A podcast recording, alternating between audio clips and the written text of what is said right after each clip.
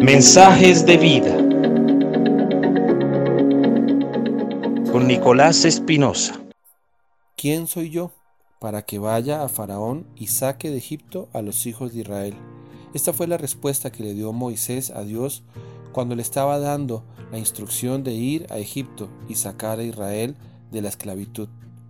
Moisés duró 40 años en Egipto, que aparentemente fueron como años perdidos porque Moisés tuvo que salir huyendo por haber matado a un egipcio.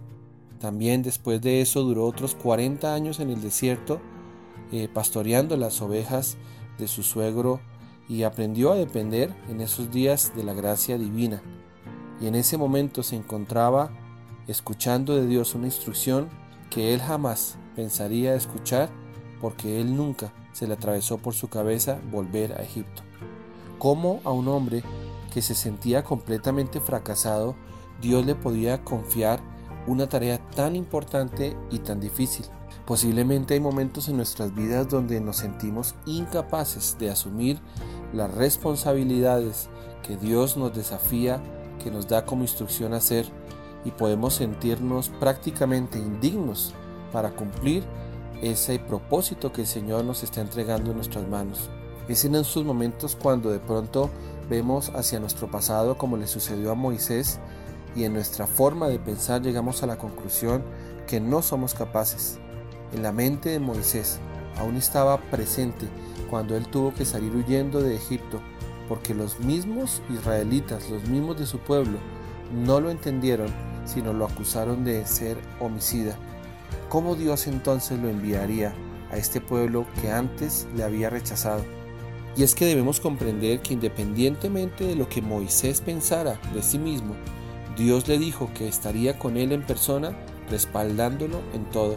Así nosotros debemos comprender que debe ser en nuestra vida. La presencia de Dios es lo que hace que nosotros seamos capaces. Las tareas de padres, de esposos, de trabajadores, de negociantes, de empresarios.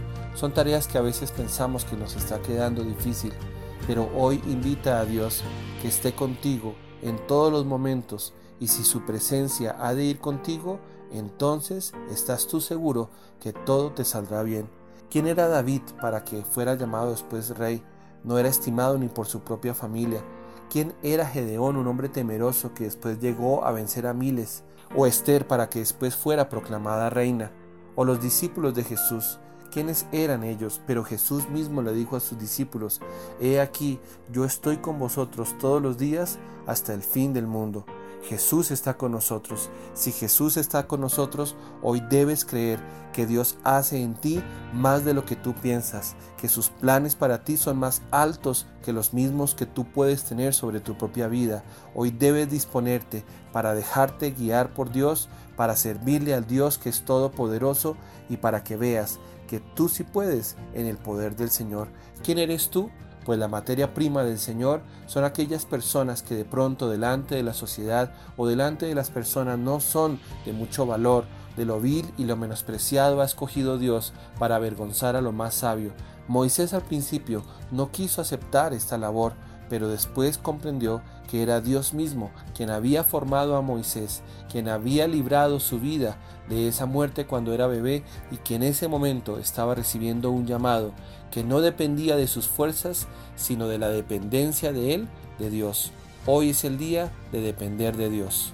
Hoy te invito que le des gracias a Dios porque Él te escogió a pesar de tu historia, de tus debilidades o tus limitaciones. Eres un instrumento en las manos de Dios para glorificarle.